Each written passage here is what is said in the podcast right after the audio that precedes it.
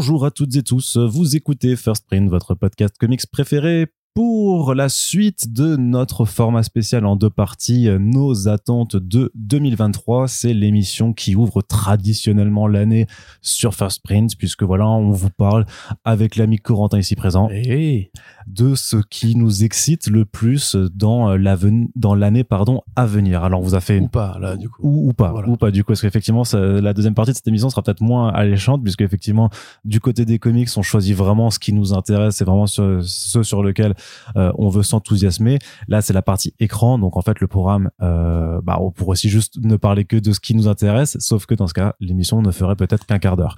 Et donc, on va un petit peu faire le débrief de ce qui nous arrive du côté des séries télé, des jeux vidéo et du cinéma, et euh, discuter avec l'ami Corentin tout simplement de ce qui nous intéresse le plus tout simplement. C'est donc la deuxième partie de notre émission Attente de 2023 spécial écran. C'est parti, générique.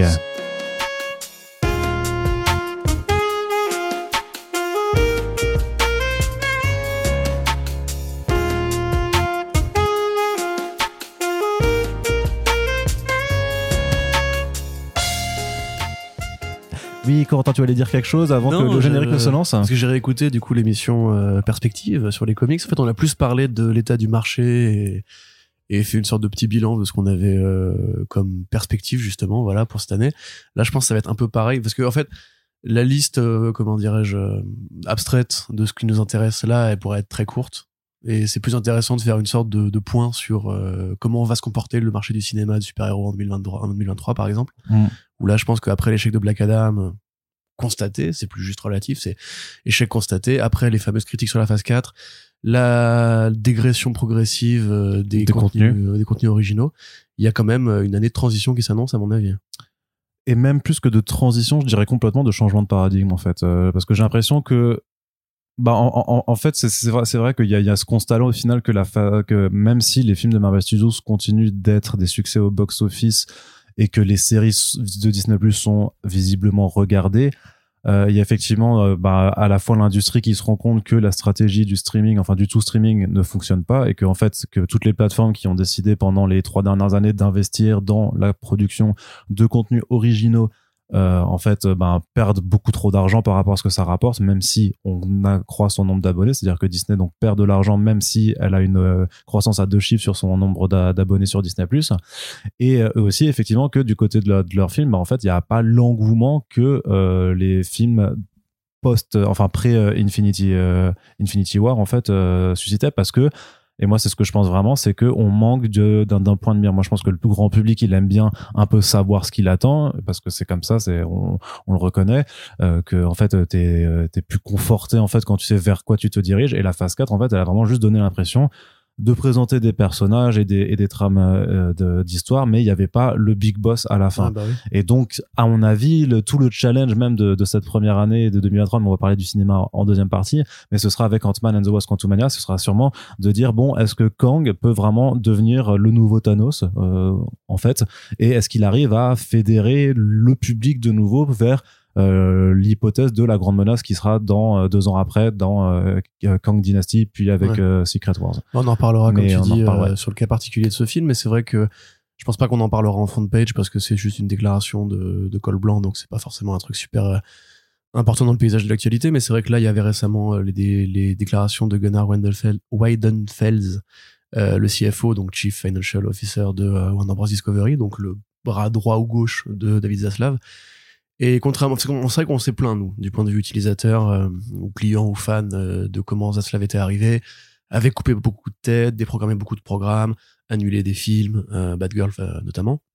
Mais c'est vrai qu'en fait, quand tu l'écoutes lui, contrairement à Zaslav, qui a vraiment une vision un peu, un peu gourou d'entreprise, un peu agaçante d'ailleurs, je trouve, quand lui il t'en parle, en fait, il dit que c'est tout à fait normal et que tout ça en fait a été réfléchi. C'est pas juste des tarés qui sont arrivés pour taper dans la fourmilière et qu'effectivement, euh, il dit que Netflix et Disney Plus et peut-être Prime, alors là, on pourrait se poser la question parce que c'est un, cas très particulier, Prime Video, euh, vont en fait euh, avoir les mêmes les décisions dans l'année qui s'annonce. C'est-à-dire que effectivement, il y a eu cette espèce de logique de on investit beaucoup et Netflix, on l'a vu à une époque, c'était une série tous les trois jours, un film tous les trois jours, pour essayer de conquérir des parts de marché, pour accroître sa base d'abonnés, et qu'en fait, bah voilà, tu, tu dépenses de l'argent, t'en gagnes pas en échange ou pas assez.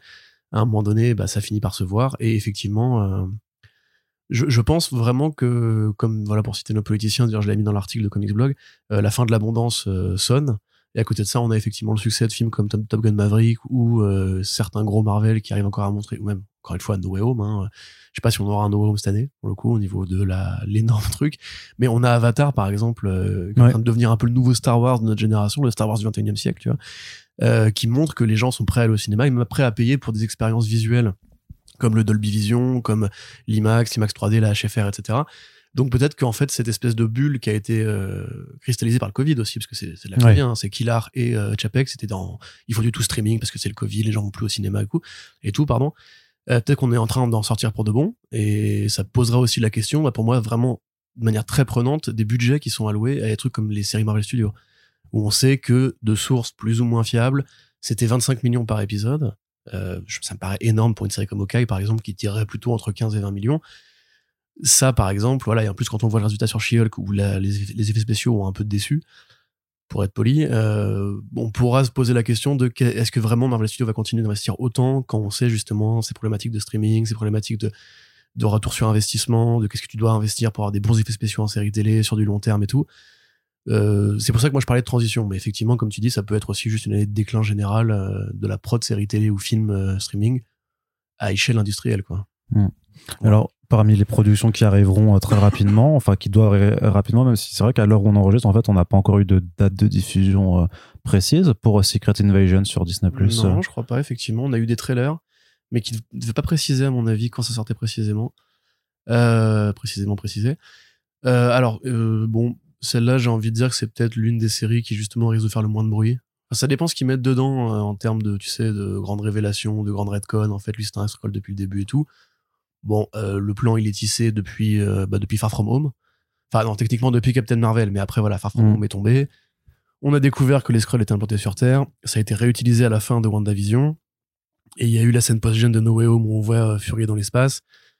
Moi, j'ai l'impression un peu que celle-là, elle fait pas beaucoup de, de boucans en l'occurrence. C'est vraiment la série Nick Fury pour faire plaisir aux fans de Sam Jackson. La série d'espionnage. Peut-être pour faire plaisir à Sam Jackson lui-même, en fait. Probablement. En plus, mais on sait que Kevin Feige a ses têtes et que Jackson, bah, c'est un des plus fidèles. Il l'a depuis tout début, début. Hein. Ça fait quand même 15 ans cette année pour, euh, pour Nick Fury. Euh, donc, à mon avis, voilà, c'est plus un caprice que, ou un cadeau qu'il voulait faire à Sam Jackson. Ils disent que ça aura un plan par rapport euh, au plan paramilitaire avec Armor Wars et les Thunderbolts. Oui, c'est vrai, ils, disaient que Armor Wars était dans la continuation de Secret Voilà, Invasion. et donc tu, tu sens qu'ils vont dropper des nouvelles organisations euh, d'espionnage à la Marvel. Je pense que toi, t'en attends. Moi, le trailer m'avait pas forcément euh, plus saucé que ça. Bah non, surtout que je savais pas quoi en penser en fait. Mais je t'avoue que c'est ça, c'est euh, ce qu'on va pas vouloir faire non plus une heure de podcast en disant ouais je sais pas quoi en penser, je sais pas trop quoi m'entendre parce que sinon ça va vraiment être un peu trop le podcast des des, euh, bah, des connards élitistes blasés qui ne jurent que par les comics. Hein. Mais euh, par contre, c'est vrai que celle-là euh, ne me dit vraiment. Enfin, parce qu'en plus, par rapport à ce qu'est réellement Secret Invasion dans les comics et l'envergure que ça, bah on, à force, nous, on, sait très bien, on se doute bien que ça n'aura pas du tout cette même envergure. Et forcément, bah on, part déjà un petit peu, je dirais, défaitiste parce qu'on sait qu'on va, va être perdant. Et puis honnêtement, bah quand on a vu que le dernier, la dernière fois que vraiment qu'une production Marvel s'inspirait de vraiment à fond de comics, bah il y avait euh, euh, Thor Love and Thunder dans l'eau euh, et Moon Knight.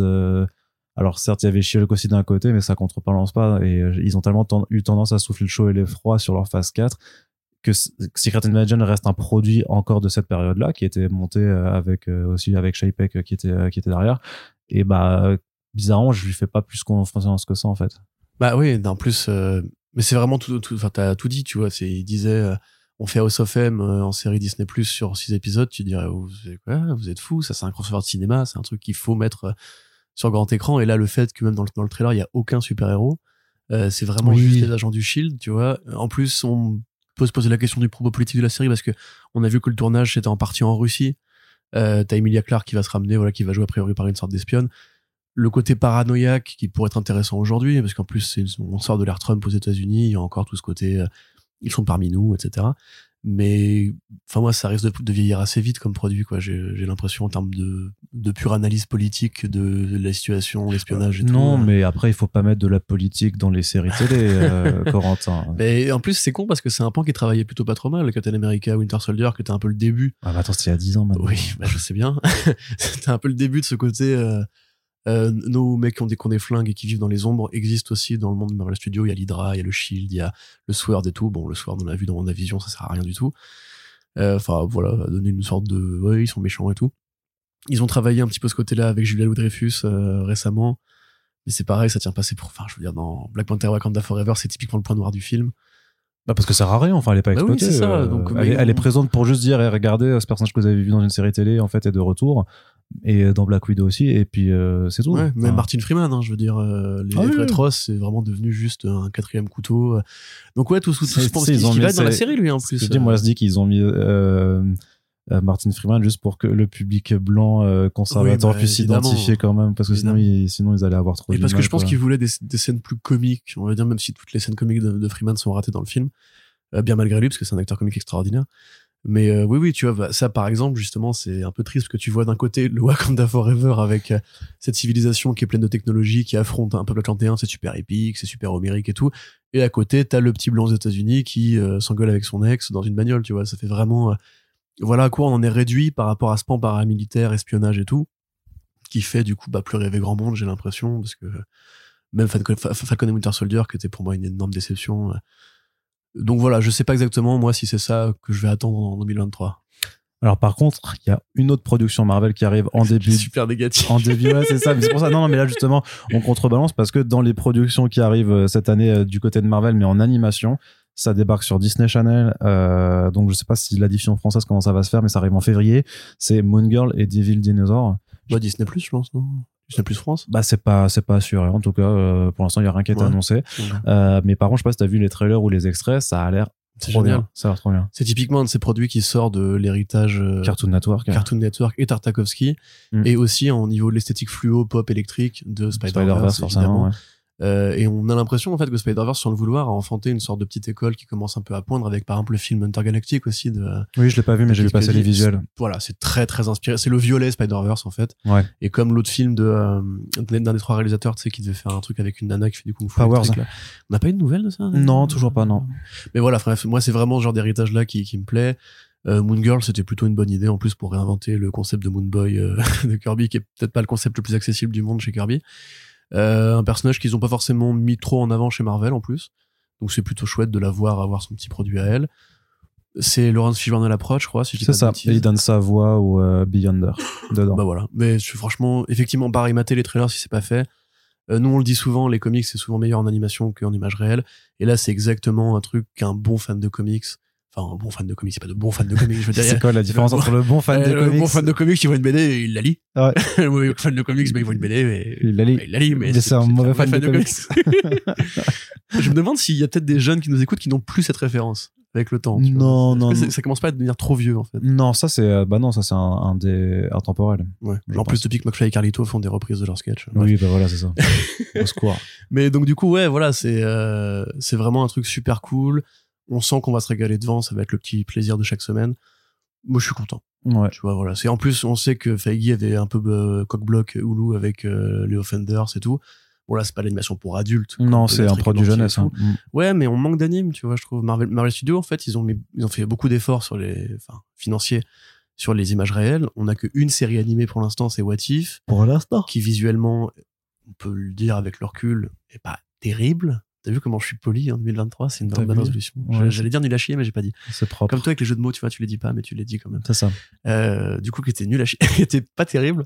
Euh, et voilà, enfin, on, aimerait justement plus souvent ce genre de trucs. Euh. Je pense que t'es un peu sévère quand même sur le côté nul à chier, parce qu'il y a quand même des trucs plutôt sympathiques. oui, oui, en plus, non, mais je suis méchant parce que j'ai pas détesté certains épisodes de What If mais y a la saison 2, la saison 2 doit arriver cet été d'ailleurs. Ouais, ouais, ouais, ouais, tout à fait. Euh, on n'a pas d'infos encore sur les, le contenu? Pas, pas, non, non, non, pas, et pas de date non plus encore. En fait, c'est marrant qu'on n'ait pas à l'heure actuelle où on enregistre. En fait, il y a encore peu de choses qui ont été dévoilées vraiment sur d'autres sorties, mais après, c'est aussi les calendriers des, euh, de communication, tout simplement, de, de, ces productions-là. Pour l'instant, à l'heure où on enregistre Marvel Studios, c'est Ant-Man and the Wasp Quantumania qui doit lancer la phase 5 et donc on enchaînera ensuite euh, je pense mais pour What If en plus je pense vu comment ils traitent les studios avec qui ils bossent en général c'est peut-être que tout n'est pas prêt en fait encore à être montré simplement Ouais, mais j'espère, que ça arrivera. Et dans parce qu'on a aussi des suites, enfin, parce que en termes d'animation, Marvel Studios a quand même Euh, et Marvel Zombies. Voilà, qu'il y aurait Marvel Zombies, qu'il y aurait le, Spider-Man euh, Scholarship, là, je sais plus quoi. Oui, euh, Freshman Year. Freshman Year, merci. Euh, X-Men 97, a priori, ce serait pour cette année aussi. Ouais, ça c'est pour cette année, c'est Plutôt en fin d'année. donc il y a quand même un pan de Marvel Studios qui investit l'animation, qui arrive ou qui est sur le point d'arriver. Donc on peut quand même s'en réjouir. Bah, Freshman Year, moi je l'attends vraiment à mort pour le coup. Mm. Euh, parce que déjà les artistes qui sont mobilisés sont souvent des artistes qui viennent des comics parce que c'est oui il y a Chris Anka je crois dessus il y a Chris Anka il y avait c'était pas Redondo. Non. Non mais il y avait un, un mec qui a un nom euh, voilà parce qu'il y a beaucoup de latino-américains qui travaillent dans l'animation et les comics. Mais j'ai pas retrouvé là ça va m'énerver. Euh, mais attends mais non j'ai pas retrouvé ça va m'énerver c'est pas grave tant pis. Euh, donc c'est pas Paolo Rivera? Ah, peut-être qu'il y a, putain, il y avait peut-être du Rivera. C'était Phenom qui a fait un tweet sur tous les animateurs qui étaient là et qui étaient les auteurs de comics. Il faudrait que je le retrouve, je suis désolé. Mais donc, euh, ça, effectivement, en plus, c'est une lecture qui est vraiment uchronique par rapport à Marvel Studios. On va pas suivre euh, Tony Stark Jr., mais on va vraiment suivre Peter Parker s'il avait croisé un personnage de la mythologie arachnéenne, c'est-à-dire Norman, Norman Osborn, avant de croiser Tony Stark. Donc déjà, l'idée est super bonne quand même, parce que c'est ce que les fans de, de Spider-Man veulent depuis euh, bah, depuis Civil War, en fait, justement, c'est-à-dire avoir une lecture qui revient au fondamental de l'araignée ce que Sony a l'air d'avoir compris, parce qu'ils vont le faire enfin au cinéma, ça a l'air généreux en animation, et je me demande pareil s'il n'y a pas un petit effet Spider-Verse, tu vois, pas visuellement, mais dans l'idée qu'en fait, ça y est, on s'est rappelé tous collectivement que on avait grandi avec des cartoons Spider-Man, que c'était génial de bouffer le samedi matin avec euh, bah, le Peter Parker des années 90, puis celui de Ultimate et les, les séries qu'il eu entre temps ou en parallèle, euh, et que tout le monde en fait rêve d'un petit cartoon Spider-Man parce que c'est le héros qui est le mieux fait pour ça. C'est-à-dire a les, les vilains les plus télégéniques, euh, il a ce côté euh, collège, étudiant qui fait que bah, il est beaucoup mieux en feuilleton qu'en film finalement. Euh, et franchement, les premiers visuels, ils avaient l'air top. Les designs sont top, les costumes sont top, tout est cool. 97, enfin X-Men 97, ça, là, je pense qu'on est vraiment plus sur un produit qui est fait pour une génération de fans qui sont un peu plus vieux que nous, à mon avis. Voilà, c'est le qui va revenir. C'est cette école Jim Lee, cette école Claremont. Euh, une série qui apparemment est considérée par beaucoup, pour beaucoup comme l'une des meilleures séries animées de super-héros avec les Batman TAS. C'est vraiment un truc pour adultes qui adapte fidèlement les arcs de Claremont avec l'esthétique de Jim Lee. Euh, monte à moi, j'ai vu beaucoup d'épisodes quand, j'étais gamin, mais j'ai jamais vraiment été au point de m'accrocher au truc. Euh, je crois que c'est là que viennent les traductions un peu bizarres des personnes Serval et tout, non? Ou c'est encore ça date d'avant, ça date d'avant, ça. d'accord. Bah, moi, j'ai découvert quand j'étais gamin, et pour moi, Serval, ça a toujours été Serval avant que les films de, de Singer arrivent au cinéma, et du coup, j'ai c'est qui Wolverine? Euh, voilà. Anecdote euh, super intéressante sur ma vie personnelle. Mais donc, ouais, j'ai vu que quelques fans étaient, euh, étaient au rendez-vous, bah, comme Clone Web, par exemple, qui est vraiment, mais je pense que pareil, c'est pareil pour le jeu, tu vois, c'est vraiment, c'est, c'est, c'est gens entre 35 et 40 ans, ou un peu plus. 40 ans. Voilà. qui justement sont au taquet parce que c'est un vrai fantasme. Et l'équipe, c'est quasiment l'équipe originale de scénaristes qui milite depuis quasiment dix ans euh, auprès de Marvel et de Kevin Feige et de Disney pour qu'on le laisse faire ce truc-là. C'est exactement en fait le principe des comics nostalgiques qu'on a en ce moment depuis quelques années. Des X-Men Legends, euh, des euh, Maestros et compagnie. C'est fait pour les vieux fans.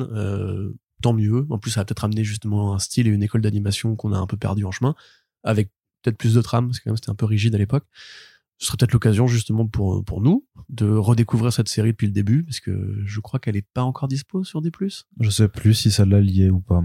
Mais en tout cas, voilà, c'est une variété qu'on apprécie. Voilà. Et la variété, c'est Christophe mais Voilà. Ouais, par exemple. je pense à Patrick Sébastien, mais du coup, on est, on est dans le c'est que vous n'avez pas les yeux fous d'Arnaud quand il voit l'occasion d'une blague qui lui arrive devant les yeux. il va dire, ah, attends, viens là. Et après, il dit, non, en fait. Ça s'illumine, ça s'illumine. Mais justement, puisqu'on est toujours dans, dans l'animation, autre chose qui devrait nous arriver en 2023 qui nous hype forcément, c'est la saison 2 d'Invincible. Ouais, ouais, ouais, grave. Euh, bah, ça nous hype parce que la saison 1 était bien. Il y a que moi qui vais parler, en fait, là. C'est ça? c'est un de ses podcasts. C'est un de ses podcasts, peut-être. la saison 1 était bien. Euh, c'était donc une réécriture intelligente d'Invincible. On voit que Kirkman avait bien profité justement de ce repassage euh, sur le scénario des premiers épisodes pour réintégrer toutes les retcons qu'il avait fait ensuite, comme le meilleur ami gay, qui était un truc qui est tombé super tard dans le comics, euh, pour ajouter un peu des héros de couleur là où ça en manquait, pour que la dynamique de Omniman soit mieux mieux digérée dans le temps parce que c'est quand même du coup à la fois plus rapide dans la série animée et mieux foutu dans l'évolution du personnage ensuite. Et là entre guillemets le meilleur est à venir puisque les villes sont à venir, euh, les arcs de voyage temporel sont à venir. Tout ce qui justement fait la légende invincible est à venir. On a vu que Battle Beast était déjà, enfin, un petit passage, et que vu que Kirkman veut le bosser euh, avec un petit spin-off, il avait déjà dit de son qu'on verrait plus euh, Battle Beast dans euh, la série Invincible, parce qu'il a compris le potentiel de fan favorite absolu de ce gros tigre euh, avec une grosse épée. voilà, j'attends Freddie Mercury. J'attends la violence, j'attends Conquest, le combat contre Conquest qui va être euh, incroyable. Ce sera pas peut-être qu'ils le feront pas tout de suite. Mais on sait pas. En hein. fait, il a vraiment dit qu'il changeait l'ordre de pas mal de choses, tu vois. Il leur faudra un climax dans cette saison 2 et comme la, la fin de la saison 1 qui était le combat contre Omniman. Euh, spoiler, je sais pas. Enfin, à mon avis, peut-être pas, mais non, bah non, plus maintenant. Mais du coup, bah, j'ai pas dit qu'il se battait contre Omniman. Mm. Donc euh, ouais, non, non, pour le coup, euh, mais Prime, de toute façon, pareil, on va en reparler dans la partie série télé. Pour moi, c'est un contrepoint intéressant justement à Disney Plus et à la mainmise de Feige sur l'imaginaire super-héros parce qu'entre The Boys et Invincible, on ramène du sang, on ramène de la violence, on ramène de l'écriture pour adultes qui ne se cache pas de faire des trucs pour adultes. D'aucuns diront que The Boys c'est un peu adolescent, je suis d'accord, mais c'est quand même avec des codes de série pour adultes. Donc euh, franchement, euh, kiff. C'est ça. Et euh, personnellement, si, si, je peux le dire. Enfin, enfin, euh, je suis toujours en contact avec les gens avec qui j'avais bossé pour la saison 1, donc j'ai bon espoir de, de pouvoir reprendre mon travail euh, sur la saison 2 aussi. Et les gens sont ravis de la prendre. Eh bah oui, ils le sont. ils le sont effectivement. J'étais là chez eux, putain, j'espère qu'un va quand même pas. Ouais, c'est ça. non, les gens, de... quarts avaient déjà oublié, j'en suis sûr. Mais ce n'est pas grave, parce que oui, je, bah, justement, c'était la transition tout à fait trouvée, parce que je parlais, je voulais parler justement de The Boys qui continue de, de, de s'agrandir en fait en termes de licence, que tu as la saison 4 qui va arriver, mais tu as surtout le, spin-off euh, Gen V ouais. sur les, euh, les adolescents, lycéens, euh, étudiantins euh, qui, qui vont à la fac et, et, dont on avait parlé.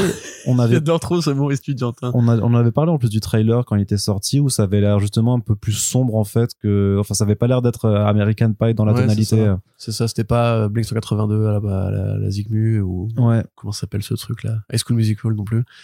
Bah même je trouve que ça a l'air de bien se connecter à la trame générale euh, de The Boys, qui est donc le corporatisme, vote internationale et compagnie. Ouais, puis la, la, main mise inquiétante en fait sur l'image publique. Euh, ouais, tout à fait. Et même voilà, comme on l'avait dit, il y avait ce, ce, fameux plan euh, The Boys avec une meuf recouverte de sang qui est la mm. signature et de Garcenis et de la série télé.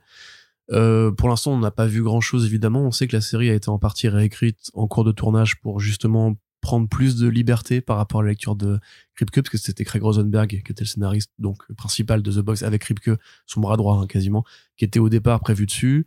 Ils l'ont foutu euh, dehors pour mettre deux nanas à la place, enfin deux scénaristes, pardon, femmes à la place, qui étaient Tara Butters et euh, le nom va me revenir, c'était Isekas peut-être, Michael Isekas, Michel Isekas, je sais plus. Euh, ils ont confirmé la saison 2, d'ailleurs, soyez en passant, puisque elle est déjà en cours d'écriture, donc Prime a vu les premiers épisodes et a confiance dans le produit. C'est plutôt rassurant, je trouve. Bah, au-delà du produit, ils ont, ils ont, j'imagine qu'ils ont confiance dans la marque. Ouais. Et, euh, oui, mais justement. et alors, quand je dis, quand je dis qu'ils ont confiance dans la marque, je parle de la marque The Boys, pas de la marque le philosophe euh, du, euh, du, ah, 16e siècle. Mais, ah, mais qu'ils aient la marque. Celle-là, habile. Ouais. On, apprécie, c'est intelligent, c'est cultivé, c'est recherché. Je suis docteur. Mais ce que je voulais dire, c'est qu'apparemment, par exemple, de ce qui se dit un peu en interne, enfin, de ce que j'ai vu en copiant des news, c'est que par exemple, Prime était un peu moins chaud pour Diabolical, tu vois. C'est que même ah si la marque The Boys est là, en fait, ils ont toujours l'intention de donner une suite, on sait pas quand, mais pour eux, c'est pas une priorité du tout. Et en fait, l'expérience de faire d'une anthologie animée, voilà, ça les a fait rigoler deux secondes, mais c'est pas un truc auquel ils tiennent autant que Gen V, qui considère vraiment comme une sorte de vraie branche séparée, enfin de vraie branche euh, canonique et intéressante. Donc le potentiel de vente est peut-être plus important avec le live action comme d'hab. Ah bah bien sûr, surtout là en plus avec le côté euh, adolescent plus violence, euh, enfin adolescent et universitaire plus violence. Je suis pas en plus quand, quand tu vois justement des trucs comme euh, la série Mercredi euh, de Netflix. Bon, en l'occurrence, c'est pas pas étudiant, c'est vraiment lycéen. Euh, bon, je vais pas donner mon avis dessus parce que je, je ne veux vexer personne. J'ai vu qu'elle avait eu un grand succès, etc. De toute façon, c'est Chilling Adventures of Sabrina avec une nana qui fait la tronche, hein, c'est pas compliqué. Euh, mais on sait voilà que mélanger généralement de toute façon des trucs hein, euh, jeunesse avec des thématiques de genre, généralement ça plaît, généralement ça marche on a tous regardé des trucs comme ça quand on était ado ou quand on était jeunes adultes. Donc oui, le public il est là et là, comme tu le dis, la marque The Boys elle est forte. Par contre, ça va être chiant quand même, parce que déjà toute l'année, les communicants de The Boys ils font des petits contenus euh, quasiment tous les jours pour alimenter le buzz autour de la série. Là, s'il y a deux séries à couvrir en parallèle, Arnaud, ça, ça, ça va être relou. Tu vois, ça va être une news par jour The Boys, ça va me saouler moi. Pourquoi? Mais il y a trop de trucs là, les calendriers, les fausses publicités, les fausses interviews, les faux journaux télé. Bah, on fera notre propre tri en fonction de, de ce qu'on a à traiter. Ben, on traitera pas tout. Ce qu'on fait maintenant, parce qu'au début, quand The Boys, The Boys allait sortir, puis est sorti, moi je couvrais quasiment tout. Euh, mmh. Le faux calendrier de, de The Deep, tu sais, qui était comme ça, là, les, les, crèmes pour la gueule, là, qui étaient absolument dégueu. Et tellement garcéniste, pour le coup, dans, dans, dans l'esprit. Mais euh, voilà. Oui, moi, j'avais couvert quand ils faisaient leur faux journal télévisé euh, sur, euh, sur YouTube, alors que c'était quand même pas Seven de Seven, franchement. C'était pas incroyable, mais, mais au moins, ils, ils mettent les efforts. Et c'est bien pour ça aussi que ça marche. Oui, bien sûr. Enfin, ça c'est pas c'est pas que parce que euh, le produit est bon ou que la série plaît euh, à des gens, c'est qu'ils ont aussi un très très bel effort de communication et d'accompagnement euh, sur différents types de supports et différents types de médias.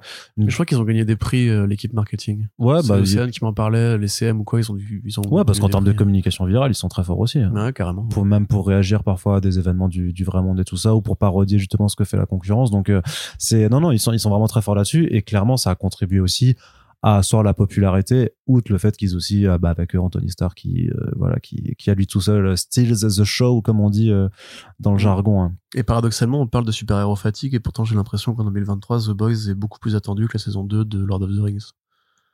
Tu vois, c'est c'est rigolo bah, comme Oui, mais parce que Lord of the Rings, c'est apparemment les rincée. Hein. Bah, elle est éclatée au sol, ouais, Voilà. On peut le dire maintenant. bah, ça, je sais pas, j'ai pas regardé. Respect aux fans dont je suis. Non, non, mais je l'ai pas regardé, hein, je l'ai pas regardé. Enfin, du bouquin. Mais... A priori, donc là, on est quinté dans la, première moitié de l'année, et plus on s'avance, plus on se dirige un petit peu vers des dates, des horizons de sortie un peu plus, euh, plus euh, vagues, euh, je dirais, parce que Loki saison 2, Ironheart, donc pour revenir un petit peu à Marvel Studios, et potentiellement, alors on sait pas, les Agatha Coven of Chaos et, c'est laquelle la dernière bah, C'est tout, non? Attends, qu'est-ce que tu oublies là? Il y en a une autre que j'oublie qui a peut-être été décalée à, à 2024 aussi. Oui, non, non, non, une autre. C'est pas ça va me revenir. Une récente en tournage, bah, réfléchis pendant que, que, je donne un avis général. Loki saison 2, ce sera donc la première série Marvel Studios à avoir une saison 2, ce qui mhm. est déjà plutôt cool. Euh, C'était pour moi la, la, grande réussite de la phase 1 des séries télé euh, de Disney+. Il y a encore beaucoup de choses à dire avec ce personnage, avec ce concept de multivers qui, bah, de toute façon, la série euh, bah, qui avait quand même introduit le personnage de Kang euh, et Jonathan Majors dans le rôle euh, a encore un, rôle à jouer, je pense, par rapport à ce que tu disais dans son, cette envie de plan et de grande focale à long terme que va être quand le conquérant pour la phase 5 et 6. Donc, à mon avis, oui. C'était Echo. C'était Echo, tout à fait. Putain, ça fait longtemps Echo mm. qu'on en parle. donc ça, voilà, c'est plutôt cool pour Loki. De toute façon, c'est la même équipe créative, donc ce sera forcément, euh, si pas aussi bien, au moins dans le même ton. Et il y a encore un multivers à explorer maintenant qu'il a été officiellement canonisé. Bon, pour euh, Ironheart, euh, sans avoir été euh, particulièrement déçu par l'interprétation de Dominic Thorne, que je trouve tout à fait convenable, correct, c'est une très bonne actrice pour le rôle.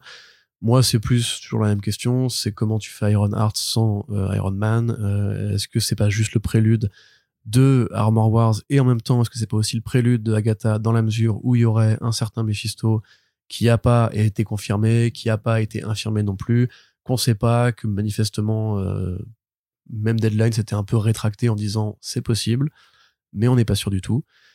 Donc voilà, moi personnellement en fait le problème c'est que Ironheart c'est un personnage qui est tellement récent et que t'as tellement eu peu de volume à elle en fait qu'il n'y a pas 40 000 trucs que tu peux en tirer, surtout dans la version comics elle est déjà un peu plus âgée que ce qu'elle a maintenant ou en tout cas plus avancée en termes de situation.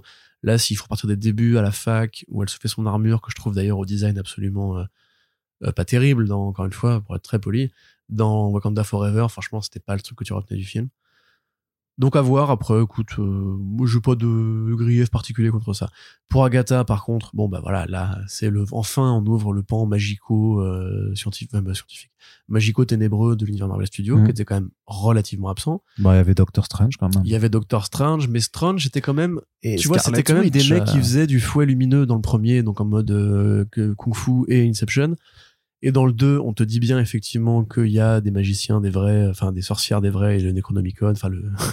Euh, c'est quoi déjà le nom de Marvel Pour le book, euh, le book of Vishanti, c'est le premier, et l'autre, le truc des méchants? Ouais. Bah voilà, en tout cas, il y a les Vishanti, etc. ah on dit, putain, je vais l'avoir. On dit qu'il y a une mythologie ténébreuse, comme dans What If d'ailleurs, tu vois. Euh, le Necron, non? Non, non, non, non. Voilà, bon. ça va me revenir, ça va me revenir. Euh, donc, donc il y a justement ce truc-là, on t'en parle, quand même le, gadget principal de euh, Multiverse of Madness, Madness, pardon, par définition, c'est le multivers.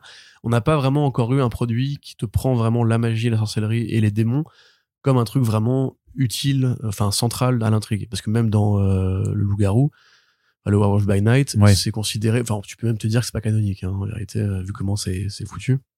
Ça peut arriver à n'importe quelle époque, c'est pas très précieux à l'univers Marvel Studios actuellement. Donc on verra bien. C'est le retour de Catherine Anne, quand même grande vedette de la télévision américaine. Super actrice au demeurant, je l'adore. Un casting est quand même plutôt cool. Euh, Plaza aussi qui revient, enfin qui vient d'ailleurs, pas qui revient, mm. mais qui vient après avoir fait Légion et euh, Parks and Recreations avec euh, avec euh, ah, ah, Catherine Anne aussi d'ailleurs. Plaza qui, qui, a plutôt le vent en poupe puisqu'elle a fait aussi récemment le film Emily the Criminal qui apparemment a bonne presse. J'ai vu un bon film, vous pouvez le regarder si vous avez envie de, de regarder un film. Voilà, il y avait qui le gamin de Hurt Locker, donc a priori pardon, a priori peut-être l'un des enfants Maximoff. Sûrement. Wanda, sûrement effectivement. Et bon, bah voilà, moi je suis quand même obligé encore une fois de poser la question est-ce qu'un jour ils vont dégainer cette putain de carte Mephisto? Parce que là, c'est l'endroit où ils vont arriver pour le faire. Pareil, c'est l'endroit où tu peux commencer à évoquer les vampires, donc à évoquer Blade. C'est l'endroit où tu peux commencer à dire peut-être que les mythologies, euh, Kunshu et compagnie, ça existe quelque part dans notre réalité. Enfin, faire une sorte de point pour tout ce qui n'a pas encore été connecté. C'est même une porte euh, vers Ghost Rider. Hein, tout à fait, tout à fait, effectivement. Alors, Marvel a ramené Ghost Rider en comics, enfin, ramené Johnny Blaze en comics récemment. Euh, apparemment, il y avait des plans l'année dernière pour que ce soit l'année de la vengeance. Moi, j'ai rien, j'ai pas spécialement eu l'impression. Ah oui, c'est vrai. Non, mais il y a eu ces, il y, a eu ces quelques numéros spéciaux, mais au final, ça, ça, a resté assez. Hein. Non, ouais. Enfin, j'ai pas l'impression que le public ait particulièrement réagi. Euh. Non. Mais donc peut-être qu'effectivement, c'était une tentative de Marvel dans l'idée d'un jour faire euh, revenir Johnny Blaze. Ce serait marrant. Moi, je suis pas contre. J'aime bien le Ghost Rider. C'est un bon concept visuel. Mais en tout cas, la série, à part ça, qu'est-ce que tu peux en dire? C'est la suite de WandaVision. C'est l'un des deux spin-offs avec Vision Quest. Euh, voilà, c'est là probablement que tu peux ranger le fourre-tout des bestioles, des démons, etc. et ouvrir cette porte qui n'a encore une fois été ouverte que très mollement jusqu'ici. Et c'est le Darkhold, le bouquin. Le Darkhold, euh, putain, mais oui, bien sûr, je suis con. Euh, ce fameux, ce fameux, bouquin. Mais voilà, le truc, c'est qu'il y a aussi eu pas mal de, rumeurs, en fait, sur l'état d'avancement de, certaines de ces séries, notamment, bah, justement, pour Coven of Chaos et Echo, puisque avec ce qu'on disait au début sur le, les limites en fait de la, de la stratégie streaming. Disney Plus, on sait, va réduire le nombre de contenus originaux par année. Et donc, en fait, les fusions, la profusion même de contenu qu'on avait sur les euh, PowerPoint de, l'été 2022 euh, de, de Kevin Feige euh, risque d'être revu à la baisse. En tout cas, du côté des, des plateformes, c'est là où ils peuvent jouer par rapport au film, où clairement, bah, les enjeux économiques sont pas les mêmes et décaler un film de plusieurs mois, ça, c'est compliqué parce qu'autant sur ta plateforme, c'est tes contenus que tu gères mais au cinéma et eh bah t'es es face à d'autres studios qui ont leur propre blockbuster et tout ça donc euh, oui et puis ils sont pas à l'abri et puis Disney maintenant se met en, auto concurrence avec ses blockbusters des différentes euh, franchises bah, hein. on a bien vu par exemple que Avatar la voix de l'eau euh, ils ont bien laissé le champ libre hein, on va dire pour qu'il n'y ait pas de concurrents frontal frontaux euh, mais ils sont pas non plus à l'abri d'autres différents créatifs, comme il y a eu sur le film Blade récemment, où il a fallu repartir à zéro, virer le metteur en scène, virer le scénariste, reprendre deux personnes, etc. Il y a d'autres projets comme ça. On, imagine quand même que, par exemple, Fantastic Four, qui a priori, la priorité de cette année de Feige, c'est de euh, mettre euh, quatre noms sur les quatre personnages principaux, que le casting allait être vraiment le gros truc déterminant pour la, dernière phase de l'organigramme. ça, c'est pareil, ça peut être des tractations qui prennent du temps. Et moi, je verrais bien justement Feige enfin remettre un petit peu, parce que on sait que Bob Iger, enfin on sait, euh, encore une fois de ce qui se dit, euh, Bob Iger serait pas forcément euh, des plus rassurés par justement ce qui s'est passé au niveau des scandales sur Black Widow, euh, le scandale, enfin le scandale, l'espèce de petit bruit qu'a fait la gestion des effets spéciaux euh, pendant la présence Chapek, etc. Et qu'ils remettent un petit peu à Feige des lignes bien claires en mode maintenant on arrête les conneries, on va essayer de faire un truc un peu plus propre. Et même si Iger est pas un mec qui est dans la recherche de la qualité à tout prix, euh, le fait est que les trucs justement comme euh, l'accueil public de séries comme She-Hulk ou de certains produits que les Américains ont pu qualifier de woke euh, avec leur grande ouverture d'esprit, lui par exemple, on sait qu'Iger est attentif à ça. Tu vois, c'est un truc que justement il essaie toujours de ménager un peu la chèvre et le chou. Donc moi je le verrais bien quand même essayer de s'entretenir avec Kevin et faire un point avec Kevin et faire un point en mode bon voilà ce qu'il faut quand même prioriser il faut que là par contre ce soit bien et euh, quitte à reprendre des projets à zéro si jamais c'est c'est pas bien engagé quoi. Ouais clairement. Et après il y a aussi d'autres bah dans du côté toujours des séries télé il y en a une que Corentin, tu m'as dit, euh, attendre avec impatience, que ce sera sûrement ton projet préféré de l'année et que tu avais vraiment trop hâte et que tu hésitais même à t'en faire Saison 9 de The Flash, et oui, putain. Yes. Oliver Queen qui revient, mon gars. Mais surtout, euh, surtout Gotham Knights, justement. Gotham Knights. Ce sera sûrement la, la nouvelle. Ah, t'as réussi à trouver pire que The Flash saison 9, putain. Au niveau intérêt personnel, c'est fort, bravo. J'avais oublié, en fait, à chaque fois que tu m'en parles, je me rappelle que cette série existe. Je suis content d'ailleurs, j'ai Qu'elle va exister. Je n'ai plus à écrire de news dessus. Après, techniquement, t'as aussi euh. les spin-offs de The Walking Dead qui vont sortir cette année. Bon, après. Oui, mais ça, bon, est-ce que ça, dites-nous dans les commentaires euh, combien de gens continuent à suivre. Mais je pense que celui sur Negan, ils vont, les, les, fans vont regarder quand même. L'autre, c'est Daryl et.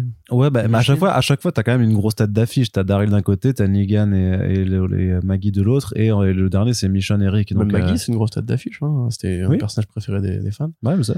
Euh, bah, là, pour là, j'aurais rien à t'en dire en vérité. Moi, je, ça fait trop longtemps que j'ai arrêté Walking J'avais essayé de reprendre quand Negan est arrivé. Et en fait, le comparatif avec les comics m'a fait que j'étais en mode, bah non, mais les comics, c'est un chef-d'œuvre. J'ai pas besoin d'avoir, en fait, une version série télé un peu plus cheapos. Donc, euh, ce n'est que mon avis. Vraiment, là, je veux absolument pas vexer euh, les fans de la série Walking Dead. Je l'ai regardé aussi pendant très longtemps. J'ai trouvé ça super bien. Mais je pense quand même qu'au bout d'un moment, il est préférable de se remettre à la BD qui est, pour moi, à tous les niveaux euh, supérieur. Mais enfin voilà. donc j'ai pas spécialement grand chose à en dire. Supérieur, c'est un truc de Mark Millar, rien à voir. Ah si, ah si. aussi, euh, aussi, bah, quand même, euh, quand même. Mais non. Allez. Pourquoi t'avais dit plus de jeux de mots en Gotham Knights. Tu fais exprès. Mais j'ai reçu plein de DM cette semaine où ils m'ont dit euh, non non, faut continuer les blagues. Ah ok. J'en ai reçu trois quoi. Nous voulons voilà, nous voulons voir ces trois DM et nous ne masquerons pas les pseudonymes. assumez vos kinks. Gotham Knights, c'était pas chaud alors Mais c'est sorti Gotham Knights, c'est le jeu là. Non, c'était pas bah, terrible. C'était hein. pas ouf du tout. Voilà. Bah, du coup, ce qui est, dommage. Ouais, c'est ça, c'est qu'en fait, c'est un nom de, de, produit qui va être associé à deux trucs euh, pas terribles en fait. Mm. Il y aura encore la cour des hiboux. Euh, oui, oui, je crois. oui, oui, bien sûr. Il, y aura encore des héritiers dans un dans une Gotham City sans Batman. C'est ça. Avec la Joker's Daughter, mon gars. Euh, que te dire? Bah, Tout à l'heure, on parlait du côté mélangé d'adolescents avec du genre. Ça, la CW le fait depuis très longtemps et euh, en l'occurrence, c'est rarement bien. Ça veut pas dire que c'est tout le temps mauvais. Euh, encore une fois, Sabrina, c'était bien. Dans un sens, moi, je trouve que Riverdale, c'est probablement le produit euh, Sabrina, le plus, le, Netflix, le plus second degré, le plus. Euh, Sabrina, bah, enfin, Berlanti Production, pardon. Euh, sinon, Riverdale, c'était la CW. Oui, Riverdale, oui, mais pas Sabrina. Était, ouais. mm. Enfin, c'est dans les, c'est le même tonneau, tu vois. Enfin, CW ou pas CW, c'est Berlanti qui fait du Berlanti avec des filtres partout, des adolescents. Ouais, mais Berlanti, il est capable de faire The Flash, des trucs super débiles, euh, cheapesques à la Legends of Tomorrow, puis à côté, il fait un truc Superman Lois qui est vachement mieux, ou même Doom Patrol. Tout donc, à fait. Euh, non, ça, c'est vrai que c'est, il commence à y avoir des contre-exemples. Mais là, quand même, t'avoueras qu'avec le trailer, on est plutôt dans l'école. Ah non, mais de toute façon, le trailer, le trailer qu'ils ont fait, euh, c'est littéralement ce qu'ils avaient fait, fait pour le, trailer de Supergirl en fait où ils avaient fait un résumé en fait de l'épisode 1 en, en, bande annonce parce qu'en fait ils avaient tourné que ça ils avaient tourné que le pilote. Donc en fait la seule chose qu'ils avaient présenté c'était euh, la, bah, la note d'intention en fait oui mais c'est suffisant pour voir les filtres pour voir les ennemis contre les personnages. Mais une note d'intention que tu voyais en image qui était juste une illustration du script de trois lignes que tu avais déjà lu. Oui en plus c'est pas joli non les acteurs faisaient quand même un peu dans cette série. Enfin, je veux dire, si ça, c'est pas un signe. Euh. Pardon, Scott. Non, franchement, je pense qu'on va, on va se marrer. Ça, c'est sûr. Je pense que Arnaud va entamer le, pitch euh, hebdomadaire euh, cette semaine dans Gotham Knights en hommage à ah, plus grand run de tous les temps. Ça fait deux fois que je te souffle l'idée. Voilà, je, veux un copyright du coup sur l'idée. je te ferai un procès. Tu auras 50% des recettes. Waouh, sérieux? 50% de rien du tout? Mmh. Donc ouais, non, non, c'est... Euh, mais quelque part, c'est cool que ça existe encore. Parce que tu vois, la CW s'éteint mollement. Euh, pareil, il y a des, gros, des grosses problématiques par rapport au budget de ces séries-là, etc. Et il nous reste quand même ce dernier petit souvenir, tu vois, ce dernier petit cadeau de Berlanti Productions pour nous remercier toutes ces années de fidélité. à supporter. mais parce que tu penses pas que la CW, euh, malgré le changement d'acquisition, tu penses de d'acquisition euh, d'acquéreur, tu penses pas que Nexstar va quand même continuer de vouloir financer une, euh, une petite partie de production euh, ah bah oui, d'ici une petite partie mais par contre il y a une réalité économique c'est sans sans le ben, on avait publié pareil les chiffres par rapport à ça. La CW était pas peu rentable elle était pas oh, rentable elle était déficitaire de folie à hauteur de 300 millions je crois ou 600 millions par année donc s'il n'y avait pas en fait le milliard Netflix, il n'y aurait pas eu toutes ces séries télé qu'on a qu'on a avec plaisir euh, et enthousiasme. Donc euh, non non moi enfin s'ils trouvent un deal avec euh, Prime, Paramount Plus, j'en sais rien. Enfin s'ils trouvent un mec ou une meuf qui veut bien signer l'échec pour entretenir la folie créatrice de ce grand génie incompris qui est Greg Berlantier, oui c'est possible. maintenant en plus, si tu veux, c'est compliqué parce que j'allais dire que Berlanti pouvait aussi simplement s'exporter chez HBO Max et continuer ce qu'il fait déjà avec Doom Patrol et Superman et Lois en faisant d'autres séries télé, des spin-offs et tout. Mais dans le même temps, justement, les, les déclarations bah, du CFO de Warner Bros. Discovery tendent aussi à dire que cette fin de l'abondance euh, des plateformes de streaming va aussi euh, passer par justement la recherche pour Warner Bros. de nouveaux partenaires. Donc en fait, moi je verrais même dans l'anti-production faire des séries d'essais n'importe où. À partir du moment où en fait Warner Bros est prêt à parler avec Prime Video pour même dans Peacemaker, oui, exactement. Bah, rentre, rentre, Greg, euh, assieds-toi, Grégoire, bonjour. Euh, on aime beaucoup tes séries télé. Donc, c'est pas vrai. Donc, assieds-toi. il va te taper maintenant. Oui, il est, très en colère, il est tout rouge. Euh, non, mais tu vois, voilà, c'est que Peacemaker qui arrive chez, sur Prime en France, par exemple, euh, Batman Cape Crusader, dont j'attends des nouvelles quand même pour cette année, ça aussi. Oui, c'est vrai. Euh, qui a priori irait pareil, peut-être chez Prime, peut-être chez Netflix, Sandman qui est déjà chez Netflix, euh, Neil Gaiman qui a les envies de spin-off. Sandman, il y aura pas la, non, la saison 2 n'arrivera pas cette année. Non, non, non, Bah, tu rigoles, pas du tout. Pas du tout. Il y aura peut-être un épisode bonus, à la limite. Eh, il n'y a pas The Old Guard 2 qui doit sortir cette année, par contre? Euh, si, ah peut-être, ouais. Bah, quand à Toudoum, ils n'avaient pas donné la date, je crois. Mmh, si, ouais. On les voyait en tournage en Italie, je crois, et ils avaient pas l'air d'être contents d'être là. Je n'avais pas noté les films Netflix, là, Extraction 2 et euh, The Guard 2. Bah, Extraction 2, c'est vraiment, pour le coup, même plus une adaptation de comics, quoi. Bah, ça, c'est émancipé. C'est la suite d'un comics qui a été adapté avec d'énormes libertés, au point que, à part le titre et le fait qu'il y a un héros qui sauve un mec dedans et qui tue des gens, y a un synopsis que tu peux faire sans avoir les, les droits du comics. Euh, voilà. Mais tu remarques à la limite, je suis peut-être plus chaud, hein, tu vois, que The Old Guard 2, parce que le 1, quand même, était fadasse. Euh, de ouf, ouais. De folie. Euh, non, mais il y a peut-être le film Prophète qui sort cette année, par contre. Oh. Et oui, peut-être. Mais attends, en termes de série télé, par contre, on a Umbrella Academy saison 4 aussi, je crois. Dernière saison. Dernière saison, Sweet Tooth saison 2 aussi. Dernière saison. peut-être. Dernière, espérons, prions. Euh, mais c'est pas possible d'ailleurs que ce soit les dernières saisons aussi pour Sweet Tooth parce que même. Bah, vu comment Netflix. ouais, sabre. Des têtes, là. Mm. Là, bah, pas de euh, Warrior Nun cette année. C'est fini. Et Warrior Nun, ouais. ouais. J'ai vu, les, les, gens étaient vénères pour ça. Hein. Mais il y a un vrai fandom. Ouais, ouais. Bon, je, je, chacun son truc. Hein, comme, non, mais c'est comme Lucifer, tu vois. C'est comme euh, certaines séries comme ça qui réussissent à avoir une vraie. Euh, une vraie petite communauté de fans mm. qui sont super impliqués sur, euh, sur un J'ai des potes qui sont, qui sont fans de Warrior Nun. Qui m'ont dit, ouais, non, Mais il y a des trucs galeries, hein, en vrai. Il y a, y, a y a des trucs galeries dans les scènes d'action. Bah, du coup, voilà, c'est fini. Euh, il y aura plus de trucs. Voilà. Euh, chez Netflix, qu'est-ce qu'il y a d'autre qui serait intéressant? Bon, je pense qu'on peut, euh, on peut pas compter cette année pour God Country ou, ou bah, ni non plus. Il y a un truc que t'aimes bien là. le truc qui se passe à Harlem là. Bitterroot? Bitterroot. C'est un film à Bitterroot, je crois. Bitterroot, bah, pas cette année non plus. Black Hammer, pas cette année non plus. Non, parce que c'est plein de, pro de produits, enfin, de produits, de projets, de toute façon, qui étaient optionnés et dont on n'entend plus grand chose parler et vu l'état du monde hollywoodien euh, j'imagine que que c'est c'est toujours enfin voilà c'est que je sais plus qui c'est qui le disait mais que quand un film en fait sort c'est la somme de plusieurs miracles en fait puisqu'il y a tellement d'étapes où ça peut où ça peut bloquer qu'en fait c'est c'est déjà cool de, de voir sortir. Ah non par contre pour finir sur la partie télé c'est un, un petit peu la question qu'on peut se poser est-ce que The Penguin le spin-off de The Batman on l'aurait pas à la toute fin de l'année vu que le tournage techniquement c'est février euh, on n'a pas eu trop de nouvelles depuis l'annonce de Christine Milioti. Mais euh, bah, il tombe des. Enfin, il est tombé en tout cas plusieurs annonces de, metteurs en scène et de scénaristes à la fin de l'année dernière. Colin Farrell, normalement, là, est libre une fois qu'il a fini la tournée de promo de, Banshees of euh, Bidule, Irlande. Euh, donc, ouais, ouais, ouais, non, a priori, enfin, c'est possible en tout cas. HBO Max aura besoin de grosses sorties pour la fin d'année. Ça s'appellera plus HBO Max d'ici là. Ouais, bah, le nom, c'est Max qui veulent l'appeler, c'est ça? Peut-être, ouais. Ouais. Bah du coup, on verra bien. Moi, j'avoue que je suis toujours impatient. Euh, avec le recul, en fait, j'ai eu une période de froid avec The Batman, puis je l'ai revu. Je trouvais ça beaucoup mieux que ce que je, dont, je me souvenais. Puis je l'ai revu, je me suis dit calme-toi champion. Et finalement, en fait, maintenant, je pense que c'est un univers que Warner Bros a vraiment essayé de développer euh, comme un truc très à part, que Gunn a priori n'aura pas touché d'ailleurs hein, de ce qui se dit.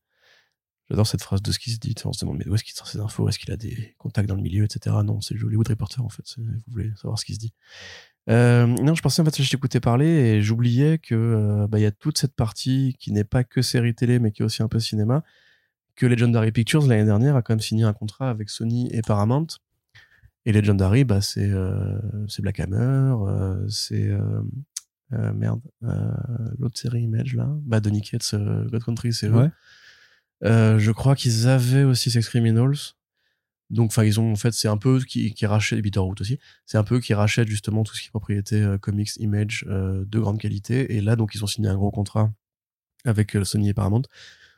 Peut-être que, voilà, peut-être que ça va, les gentils vont enfin progresser, parce que quand on écoute Jeff Lemire en parler, quand on écoute machin en parler, eux, ils disent constamment la même chose, c'est en cours, mais ça prend du temps.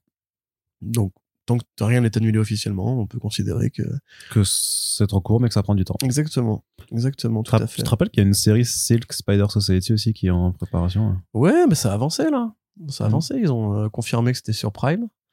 parce que pareil, Sony a un contrat avec Prime qui commence vraiment à devenir très très très très gros. ils ont nommé une showrunner.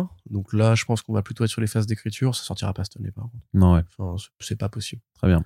Deux, deux petites entrées juste dans le domaine du jeu vidéo la grosse sortie de l'année euh, au printemps, ce sera Suicide Squad Kill the Justice League, le nouvel opus de Rocksteady, donc euh, les développeurs de la trilogie Batman Arkham, et qui là s'assailleront dans un, dans un jeu d'action en coopératif jusqu'à 4 joueurs dans lequel la Suicide Squad est recrutée par Amanda Waller pour, comme dans le titre, euh, tuer la Justice League, puisqu'elle a été corrompue et est contrôlée désormais par Brainiac. C'est aussi le jeu qui permettra d'avoir la dernière performance vocale du regretté Kevin Conroy dans le rôle du Chevalier Noir. Je sais pas si toi tu as, vu un peu les trailers de gameplay donc euh, où tu as quand même pas mal de verticalité dans, dans les niveaux à, jouer, plusieurs types de déplacements en fonction de ton personnage et bah, différents movesets pour euh, pour te battre contre du coup des hordes de, de, robots faceless armies et puis des euh, et puis les super-héros de la Justice League. Mais toi, je crois que c'était pas ultra sausax par ce jeu. pas plus que ça. Moi, enfin, ce que j'aimais bien dans les Arkham, c'était justement le côté bah, jeu d'aventure en fait, euh, monde ouvert. Euh, tu te balades où tu veux, tu pètes les gueules que tu veux. Il y avait un vrai scénario, une vraie mise en scène et tout.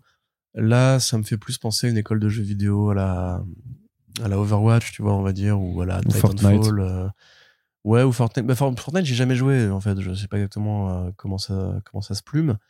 j'ai cru comprendre qu'il y avait une, composante de, un peu à la Minecraft dans Fortnite qu'il n'y aura pas par exemple dans ce jeu-là. Euh, donc oui, non, non, moi c'est juste pas mon, pas mon délire. Et puis en plus, euh, la Suicide Squad en jeu vidéo, c'est peut-être une idée un peu facile. J'aimerais bien qu'on aille chercher d'autres héros que ceux qu'on voit régulièrement au cinéma. Euh. Tu vois, moi, encore une fois, j'aurais préféré qu'ils fassent directement un jeu Green Arrow, tu vois, qui aurait été un palliatif intéressant à la saga des Arkham, dans la mesure où c'est un peu le même concept, mais pas la même, pas, pas exactement, tu vois, parce qu'il n'y a pas, a pas une Arrow mobile, il y a pas, euh, le Green Arrow ne vole pas, etc. Tu vois, ça aurait pu avoir un vrai jeu d'aventure dans les rues un vrai concept un peu, un peu nouveau à explorer, ou bien simplement un jeu Wonder Woman que, qui va finir par arriver, hein, parce qu'on le sait, il a été annoncé et tout, on n'a pas encore de nouvelles, mais euh, voilà, un, un, Wonder, Wonder, Woman à la God of War, euh, même à la God of War moderne, hein, pas, forcément à la God of War à l'ancienne, c'est toujours un truc que, j'attends depuis le volume d'Azzarello. J'attends aussi un GTA like dans l'univers de, de, de, de Motofukaz. Euh, s'il vous plaît, je suis prêt à donner de l'argent pour un crowdfunding pour ça. Même, même en top-down, euh, façon GTA 2, ça me va, je suis content. Ou alors, un jeu où tu joues Lino qui rentre dans les pièces et qui bute plein de gens comme dans euh, Hotline Miami. Ouais, grave. Euh, Hot Lino Miami, on pourrait appeler ça. yes, voilà. il y a un concept. Euh, donc oui, voilà. Celui-là, non, mais tu peux en parler si tu veux. Non. Ah, d'accord. non, parce que je sais, je sais vraiment pas. En fait, tout dépendra vraiment du gameplay, surtout de, du gameplay de, de l'intelligence artificielle si tu le fais en solo vraiment c'est vraiment je pense que là-dessus parce que je suis pas autant j'aime bien euh, l'aspect coopératif autant clairement euh, tu voyais que sur que sur Gotham Knight ça ne marchait pas très bien. En tout cas que ça n'apportait pas grand chose c'était sympathique mais sans plus. Et tu sentais que en fait le jeu avait pas forcément été pensé comme ça qu'ils avaient voulu l'implémenter après.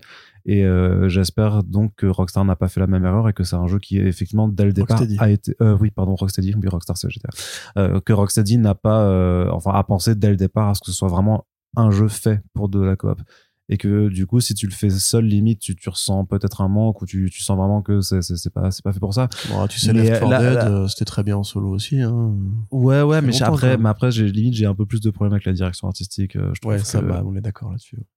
Mais c'est vieux hein, déjà chez Rocksteady moi tous les certains, certains designs de vilains ou de vilaines surtout Ouais, mais c'est. Euh, oui, oui, en plus ça vieillit mal, quoi. Mais euh, c'est là, c'est plus une question de, de cara design plus que de juste de performance technique. En fait, je trouve juste que les costumes choisis, les apparences données sont pas ultra intéressantes en fait. Euh. Mmh. Et peut-être que l'aspect trop photoréaliste du truc, à limite pour un jeu aussi qui a l'air d'être limite moi ce que j'ai l'impression que c'est un jeu en fait qui aurait dû être confié à, genre à Platinum Games et fait, être fait et être fait en, en, cel shading tu vois bien sûr c'est plus comme ça que je vois et c'est pour ça que la, façon dont, dont, ça se présente et, euh, et donc j'espère que les équipes vont bien, qu'ils ont, ont pas fait trop de crunch et tout ça, mais ce que j'ai l'impression aussi que c'est à mon avis c'est un boulot monstre euh, qui doit qui doit battre. Mais euh, j'espère me tromper. Hein. Enfin je sais pas moi ça fait un peu. C'est un studio qui a pas sorti de mauvais jeux quand même au final en 10 ans. Donc, non non c'est sûr, mais bon après ça veut pas dire que bah, tout le monde peut se planter hein, déjà pour commencer.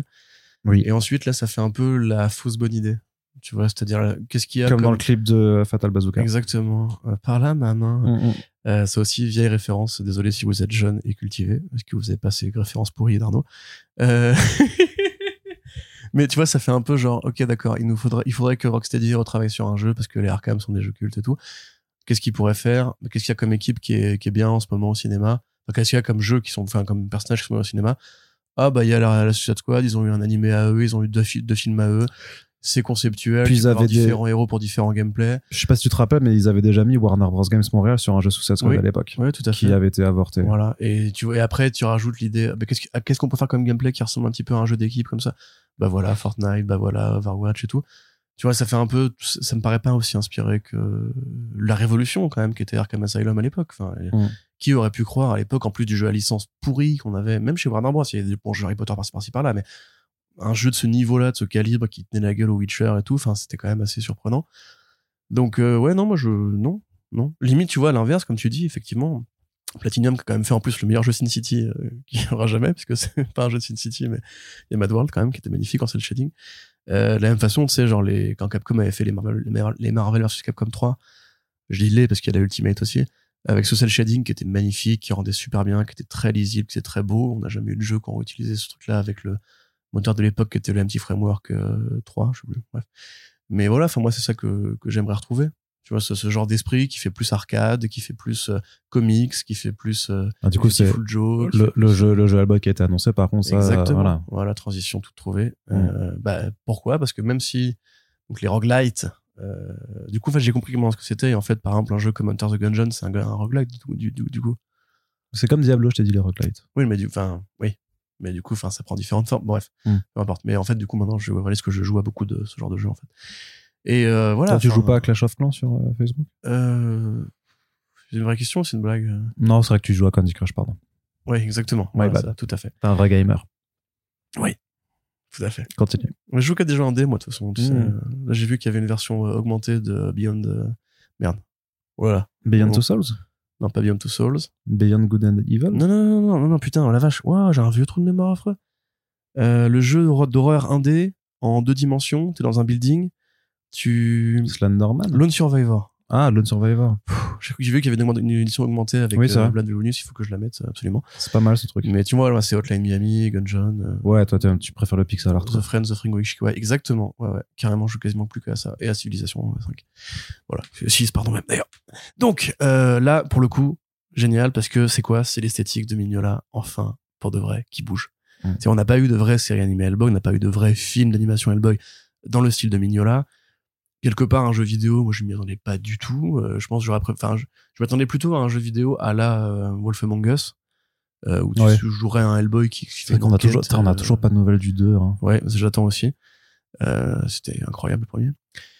Et donc voilà, là, là, tu vois la vidéo et tu vois effectivement Hellboy qui bouge euh, comme tu l'imaginerais bouger à l'intérieur des planches de Mignola avec les, mais moi c'est les contours des ombres. Qui, enfin c'est ouais, les appâts Comment ils ont trouvé là une techno qui rend à ce point-là la justesse du trait. Et effectivement, voilà, c'est un monde qui est riche, qui a un bestiaire qui est fou, euh, qui a un million d'idées que tu peux aller piocher euh, dans les BD avec un héros charismatique, trop bien. Enfin, je, franchement, là, moi, c'est ce genre de jeu-là, mais voilà, voilà, j'allais dire Hollywood, non euh, ville du jeu vidéo qui n'existe pas, euh, fais-moi ça plus souvent.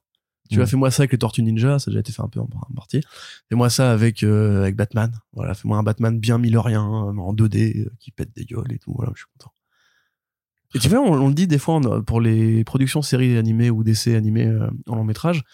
J'avais on se dit mais pourquoi ils ont pas été prendre le trait vraiment du dessinateur oui, bien sûr. Tu vois, pour, pour, pourquoi pour faire le Year One de, de Bruce Timm, ils ont pris un trait à, à la DCAU tu dis, mais non, faites-le avec le vrai trait Frank Miller, c'est pas compliqué et tout. Et ben là, on a vraiment une application de ça. C'est trop bien. Mm. Je suis trop content. Je l'achèterai Day One. Non, parce que je suis pas, je suis pauvre. J'achèterai au bout de trois mois, en occasion, à 20%. Ah oui, ah, ça, ça veut dire que tu l'attends vraiment beaucoup alors. Eh oui, mon gars. on, sent ton, ton, enthousiasme, très bien. C'est Switch aussi ou pas d'ailleurs? Euh, Je crois que ce sera tout, ouais, ouais. Yes. Mais Maintenant, il faut passer du côté du grand. Toi, t'es content T'es grand. Oh, je suis content. Et moi, il y a d'autres jeux que j'attends aussi, donc euh. Mais je suis, je suis très content que ça arrive aussi, bien, bien entendu. Euh, du côté du cinéma, Marvel Studios aura trois films cette année. Donc Ant-Man and the Wasp Quantumania, dont on parlait avant un petit peu. Guardians of the Galaxy 3, volume 3 de James Gunn, la fin des Gardiens de la Galaxie par James Gunn. Et The Marvels de Nia DaCosta, donc la suite du film Captain Marvel de 2019 c'était bien son Candyman. Euh. Ah, je ne l'ai pas vu, figure-toi. Moi non plus, je m'étais noté, j'ai oublié de le Je crois qu'il n'est pas trop mal. Euh, alors, Ant-Man and the Wasp Quantumania, on a déjà quasiment tout dit. Le seul mm. intérêt du film, c'est d'avoir comme le conquérant et de mettre en image des concept art euh, qui ont été créés pour Ant-Man 2.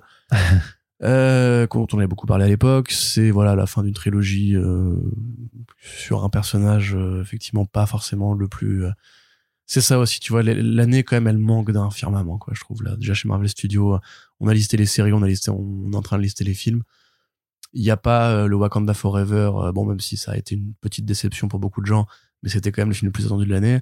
L'année d'avant, c'était un peu Eternals, pareil, qui était un peu une petite déception pour beaucoup de gens.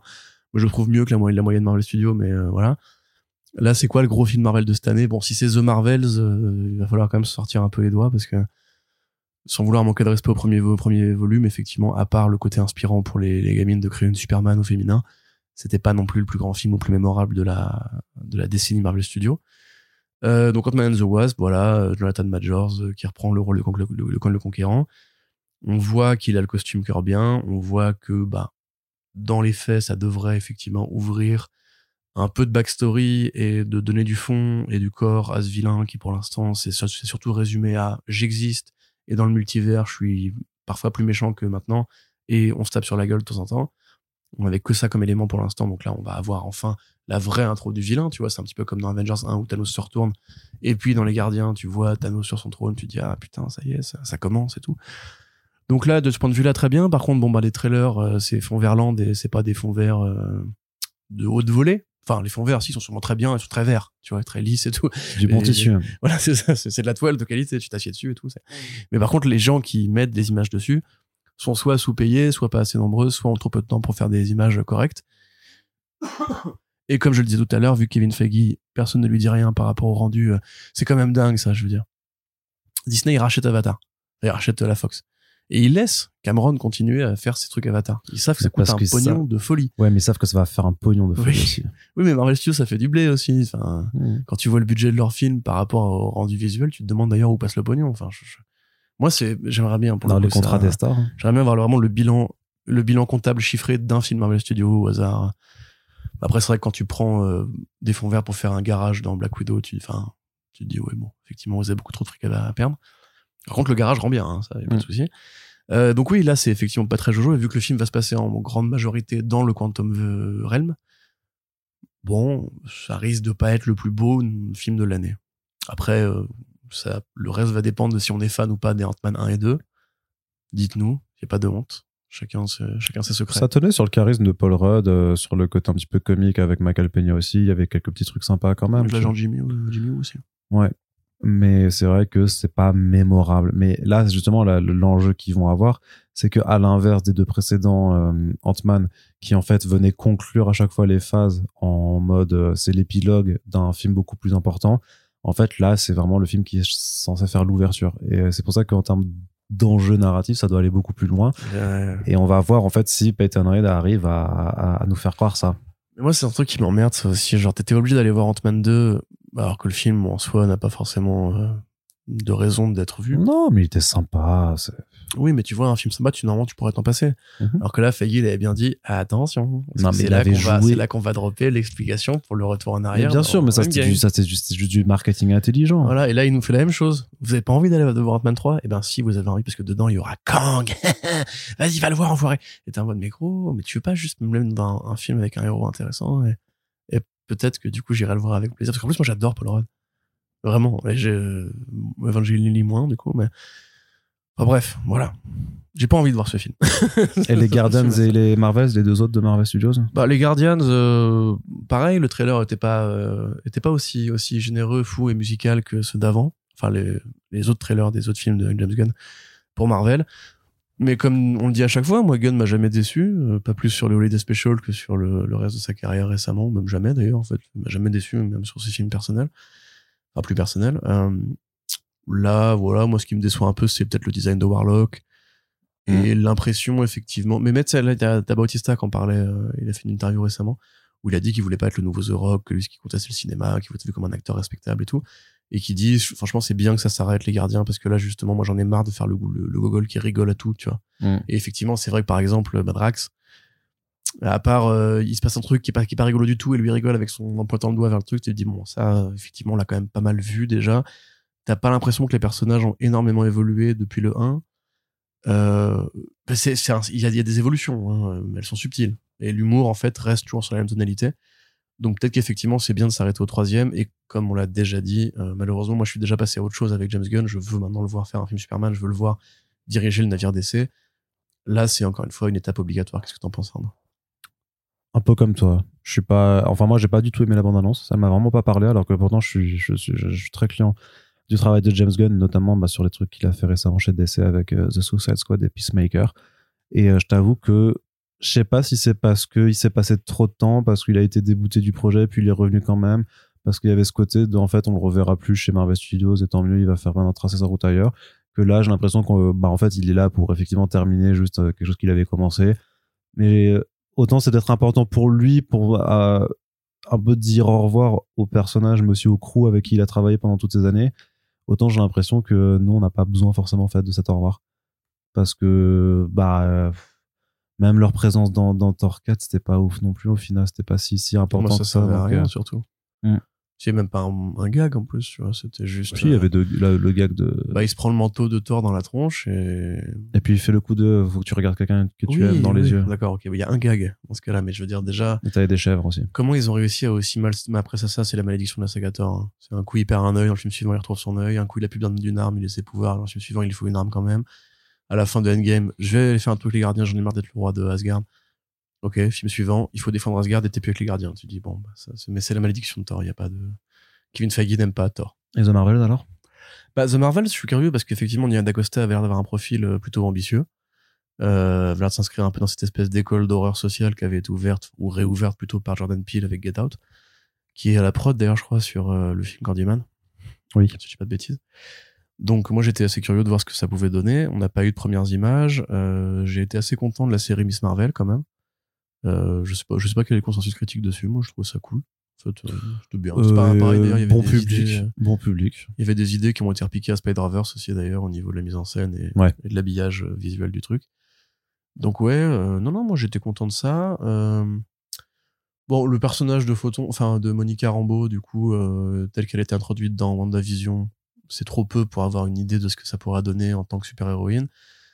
Brie Larson, j'avoue que je commence à en revenir après avoir été très amoureux d'elle pendant très longtemps parce que bah en fait parce que voilà il y a un, phénomène de starification euh, qui ne lui ressemble pas je trouve c'est qu'avant avant il y avait vraiment un côté euh, cette super sympa que tout le monde aime bien et que euh, qui fait des petits produits cool euh, comme Scott Pilgrim comme Jump Street comme tout ça tout ça et en fait avec le temps et le fait d'être devenu une superstar en fait je trouve ne fit pas au profil tu vois, c'est un, un, casting qui, pour le coup, est évident. En plus, pour Carol Danvers, parce que quand tu la vois dans Endgame avec ses cheveux courts, tu te dis oui, bah oui mm. c'est effectivement Captain Marvel. Mais à mon avis, elle est pas à sa place. Enfin, on lui demande pas de jouer le truc qu'elle sait faire. C'est-à-dire de jouer justement cette nana qui est juste en fait naturellement gentille, naturellement cool, naturellement euh, imposante, parce que physiquement, en plus, elle est plutôt imposante. Elle fait de la muscu et tout. Mais voilà, moi, il y a un truc qui marche pas du tout. Donc, euh, j'attends de voir. Hein. Encore une fois, j'étais plus satisfait de ce qu'elle a donné dans Endgame que dans Captain Marvel, ce qui est paradoxal quand le film été tourné avant à voir, à voir si vraiment on change complètement de braquet parce que Captain Marvel 1 c'était quand même extrêmement plat, euh, ça jouait très mal avec l'héritage de Gunn justement sur le cosmique et tout. Mais euh, moi, moi, c'est l'idée de retrouver Kamala Khan, euh, d'avoir un petit film justement qui soit le premier film d'équipe héroïne féminin machin. Ouais. Pourquoi pas, franchement. À mon avis, c'est faire le cosmique qu'il faut aller en fait pour renouveler un peu la formule Marvel.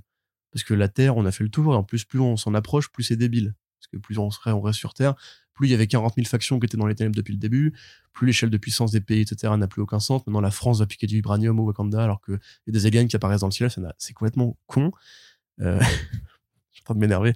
Mais bref. Donc moi, c'est par là qu'il faut aller. On n'a pas encore creusé le quart de ce qu'est le cosmique chez Marvel. Et le vrai cosmique, j'entends pas que je pas juste le spatial. Euh, et c'est là qu'il faut aller. Donc euh, allons-y. Une trilogie sur le tribunal vivant. Ouais, par exemple. Mais même, tu vois, dans Loki, justement, on s'approche un peu plus du cosmique. Bon, évidemment, on va, le déboulonner, hein, parce que voilà, il faut quand même pas qu'il y ait vraiment des dieux qui prédisent le futur et tout. Mais euh, voilà, c'est ça qu'il faut faire, à mon avis. C'est en plus là, au niveau visuel, justement, Loki, euh, qui avait cette direction artistique à la Brésil et tout, qui était intéressante, bah c'est ça, il faut aller créer de nouvelles civilisations et tout. Du côté de Warner, Corentin. Et un peu moins de Russell Crowe qui fout des gens à poil avec un flicker ou qui jette son, son éclair pourri. Du côté de Warner, Oui. on a quatre films cette année, Ah. a priori. Ah. On a Shazam Fury of the Gods, Je connais pas. on a The Flash, Je connais. Malheureusement. on a Blue Beetle et on a Aquaman and the Lost Kingdom. Et on a un énorme problème pour DC, c'est que tout le monde sait, enfin, pour le, la partie fandom qui s'en tient au courant de l'actualité, tout le monde sait que James Gunn est maintenant à la tête, que ce qu'il va faire visiblement, c'est quand même une forme de soft reboot avec à base de recasting de pas mal de personnages. De reboot tout court. ou de reboot tout court à voir je sais pas. Faut, faut, vraiment attendre par rapport à Wonder Woman ce qu'il ce va faire quoi. Mais c'est vrai qu'on on va déjà rebooter Superman ça c'est sûr. Par rapport à The Flash, tu veux dire? Ah, tu veux dire pour Gal Gadot oui pour Gal Gadot J'ai pas je- compris. qu'est- qu'est-ce que va faire euh, Ouais, James bah, Gunn avec Gal Gadot parce qu'il y a, y a plus fait déjà. ouais tu penses que elle repart pas? Elle revient pas? Bah, très évident quand même. très bien non mais pourquoi pas hein. mais voilà tout le monde sait au final que quoi que le film puisse raconter The Flash bah de toute façon les autres aussi on s'en fiche un petit peu de ce qu'ils vont raconter parce que c'est des portes euh, fermées enfin a priori Bah, alors déjà ça. Parce que plus, Jason Momoa euh, aussi, a, a priori, devrait arrêter euh, Aquaman pour, ouais, pour faire Lobo, peut-être. euh, Faire la piste la plus logique. En tout cas, il a déclaré que ça lui avait ouvert les portes d'un Dream Project. Voilà, d'un projet passion. Et vu qu'il avait déjà milité pour prendre le rôle de Lobo, enfin peut-être pas forcément, il y a peut-être d'autres personnages euh, musclés, badass et, euh, et barbus que voilà, enfin, l'univers DC est riche et, et plein de promesses. Peut-être qu'il va jouer Jor-El dans le futur film Superman. Non. Euh, ce serait marrant quand même. Mais tu sais, je suis un scientifique. Pardon. Moi, c'est plus. Enfin, il peut très bien jouer un scientifique s'il veut. Euh, moi, c'est plus. Euh, déjà, Shazam, ma colère des dieux, le script avait fuité. Ce qui veut tout dire et rien dire, hein, parce qu'on a déjà vu le script de Black Panther, Black Panther Wakanda Forever qui avait fuité, c'était pas vrai. Enfin, il y avait des idées qui étaient vraies, mais pas tout. Euh, ce qui a l'air d'énerver les gens, je vais pas vous spoiler par rapport à ce qui se passe dedans, mais c'est que euh, le film essayait plus de build sur le côté, c'est un univers partagé, alors que le premier avait juste cette scène post-générique avec euh, le cascadeur qui jouait Superman sans son visage. Affreuse scène.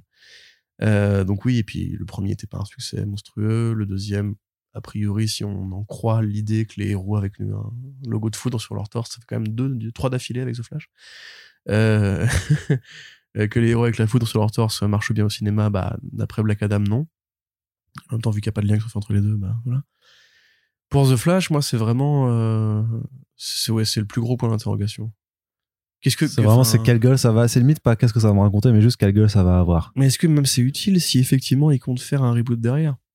Tu vois, parce que le film lui-même apparemment a été pensé comme pour être le flashpoint de l'univers DC, pour offrir une porte de sortie euh, à Superman et à Michael, euh, Ben Affleck, qui en plus devrait encore être dedans. Donc c'est quand même super paradoxal. C'est au moment où tu vas rebooter l'univers DC, en te passant du coup de Ben Affleck, de Henry Cavill et de Jason Momoa et euh, bah, de Black Adam.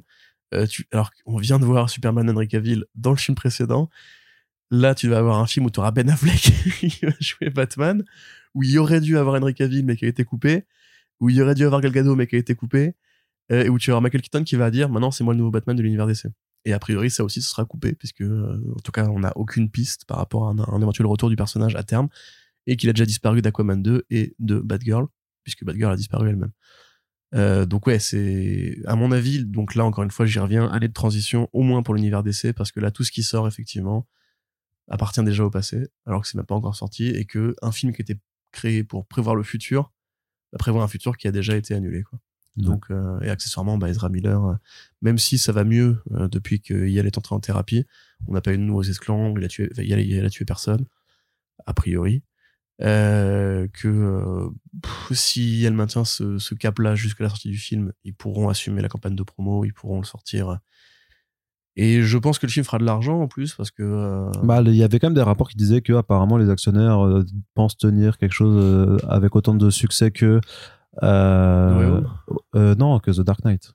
Ah, que The Dark Knight, oui, bah, c'est un milliard The Dark Knight. Ouais, hein, ouais. C'est pas non plus. Mais effectivement, parce que justement, c'est le No Way Home de, de l'univers DC en quelque sorte, puisqu'il y a Michael Keaton qui revient jouer Batman dans, un film commun avec Ben Affleck. Euh, Il y a bon, bah, il y a Supergirl, ça, euh, je pense que tout le monde s'en fout très honnêtement. Mais cette idée de la consommation nostalgique et de rapatrier des vieux comédiens et interprètes au sein d'un même film, peut-être que ça peut faire la différence, peut-être que ça peut être le truc qui effectivement va plaire aux gens. Et en même temps, il y aura aussi peut-être des gens qui vont juste se déplacer pour euh, assister euh, au, à l'adieu de Ben Affleck. Hein. Les fans de Zack Snyder seront probablement au rendez-vous, soit pour bitcher, soit parce que leur boycott Warner Bros, on n'y croit pas une seconde, hein, les frérots. Enfin, je sais pas s'il y en a encore beaucoup qui nous écoutent, mais à mon avis non. Mais euh, on n'y croit pas une seconde. Vous allez les voir ces films-là parce que sinon, vous n'auriez pas le droit de râler dessus sur les réseaux sociaux, donc ce serait quand même dommage. Et là, en plus, comme il y aura Ben Affleck, vous allez au moins vous déplacer pour pouvoir jeter des, des canettes à l'écran. Faites pas ça, ça vaut beaucoup d'argent en écran de cinéma, c'est du PVC, c'est très rare et c'est chiant à, refabriquer ensuite. Donc euh, voilà, à mon avis, ce film-là, au moins, il, sera rentable, contrairement à Black Adam. Shazam, il, il, coûte certainement beaucoup moins cher, donc c'est possible qu'il gagne 10, 20, 30 millions symboliques. Quant à euh, Blue Beetle, bah, grosse interrogation quand même. En vrai, je sais pas. Très honnêtement, je sais pas euh, comment ça va, comment ça va se goupiller. Déjà parce que le film, bon, a priori, euh, est vraiment un truc très isolé, qui ne devrait pas. Bah, on pourrait même considérer que c'est une sorte, encore une fois, d'héritier indirect de Spider-Verse, plus ou moins. Enfin, bah, en tout cas, ça, ça court dans les mêmes euh, dans les mêmes sphères, parce que déjà, bah, Rémi Reyes, il apparaît après Miles Morales de mémoire, que c'est effectivement un héros qui est inspiré par Spider-Man, qu'il est latino-américain comme Miles est à moitié latino-américain, et que c'est un héros qui est jeune euh, et qui va représenter un peu une communauté euh, un peu moins mise en avant par le cinéma de super-héros. C'est un peu le premier d'ailleurs, un film live action avec un, un lead euh, latino-américain. Bah du coup, oui, voilà, je crois bien. Donc ça, il faudra voir effectivement si ce, ce, ce calcul, ce pari marche. Parce que jusqu'ici, quand Marvel Studios le faisait avec le premier film de super-héroïne, le premier, enfin, de l'ère moderne, et le premier film de super-héros noir de l'ère moderne, ça marchait à chaque fois. Mais c'est Marvel Studios. Ils ont un poids, une assise marketing et un public de fidèles qui a toujours été là. Euh, DC, comme on l'a bien vu avec Black Adam, ça ne, ça ne, marche pas, enfin ça ne, ça, ne, porte pas de ses fruits. En fait, les fans de DC se déplacent quand il y a Batman au cinéma et quand pour le reste, bah, soit c'est vraiment surprenant comme Aquaman qui a été un succès monstrueux, soit c'est au petit bonheur la chance comme Wonder Woman où le 1 marche bien, le 2, bon, évidemment, est amputé par la période Covid, mais même euh, tout le monde, enfin personne s'est gêné pour dire que c'était un film de, de merde et que c'était même pas la peine de faire le 3. Donc ouais, non, moi je suis, je suis curieux en fait de voir euh, ce que Blue Beetle, qui pareil, un, un produit à petit budget, va euh, tirer son épingle du jeu, va amorcer un nouveau mouvement, va accompagner Spider-Verse aussi, parce que quand même à la même année, on a Miguel O'Hara, euh, Miles Morales et Rémi Reyes au cinéma après avoir déjà eu une mort campé par un acteur mexicain. Peut-être que c'est un vrai mmh. nouveau mouvement qui arrive. Peut-être qu'effectivement, comme tu l'as déjà dit dans un podcast, Arnaud, privé du public chinois, les films de super-héros vont, vont tourner leur regard vers l'Amérique du Sud où il y a quand même des centaines de millions de gens euh, ah qui sont prêts à payer une place et qui ont des, des enfants aussi. Donc, et euh, leur mode de, enfin, j'imagine que leur mode de vie et leur façon de, de consommer euh, la culture est plus proche de ce que tu retrouves aux États-Unis que ah bah de ce oui, que tu bah, retrouves en Chine. Ils, plagient les, les putsch politiques maintenant. oui, c'est, ah oui, c'est vrai. Ils sont très inspirés par les États-Unis, hein, c'est dans certains pays d'Amérique du Sud. Donc ouais, voilà, ce serait intéressant de voir ça et intéressant pareil de voir si cette espèce de double euh, de double dose euh, parce que quand même rappelons-nous que Blue Beetle au départ c'est HBO Max. Puis s'il a été basculé en format film là où Bad Girl était resté HBO Max et David Zaslav avait dit c'est stupide de faire des films à gros budget sur HBO Max passons-les au cinéma. Et pareil pour Wonder Twins qui aurait dû a priori être une prod HBO Max et qui sont coupés. Euh, du coup est-ce que cette espèce de, de, double dose de rebond entre justement un film qui était au départ prévu pour un petit public et qu'on bascule en l'offrant au grand public en se disant c'est là que l'argent est à faire c'est au cinéma est-ce que ça va porter ses fruits tu vois? Ou est-ce que justement ce genre de petit produit là est peut-être déjà dans l'esprit des gens rentrer dans la catégorie des films de streaming que tu regardes avec ta copine ou, ton copain euh, sur le canapé? Parce qu'effectivement s'il n'y a pas un engagement c'est au très grand spectacle et tout je pense que c'est ce qui a manqué à Shazam tu vois c'est que le trailer te montrait pas de, vrais gros trucs euh, Tony Truant alors qu'Aquaman c'est l'inverse Aquaman c'était très Tony Truant et tout. Et donc Aquaman 2 pour finir là c'est très compliqué encore une fois de se positionner sur un succès éventuel moi, au niveau qualité, je pense que ce sera comme dans le premier. Hein. Ce sera euh, à la fois un truc très algorithmique qui va emprunter à plein de films que tu as déjà vu avant, Indiana Jones, Le Seigneur des Anneaux, machin, bidule. Euh, en même temps, euh, bah, c'est littéralement la suite du premier parce que c'est les mêmes méchants. Ocean Master qui ressemble à un clodo de, la plage et, et Black Manta qu'on verra sûrement un peu plus que dans le premier. C'est les mêmes personnages. Parce qu'ils inversent l'ordre de, de, présence par rapport au premier. C'est ça, mais c'est les mêmes personnages, même metteur en scène, c'est la même équipe des nouveaux costumes pour Arthur Curry. Est-ce que le film va marcher? C'est une vraie question dans la mesure où euh, bah, ça fait longtemps que les gens l'attendent, au point qu'on peut se demander est-ce qu'ils l'attendent encore? 4 ans. 4 ans, ouais.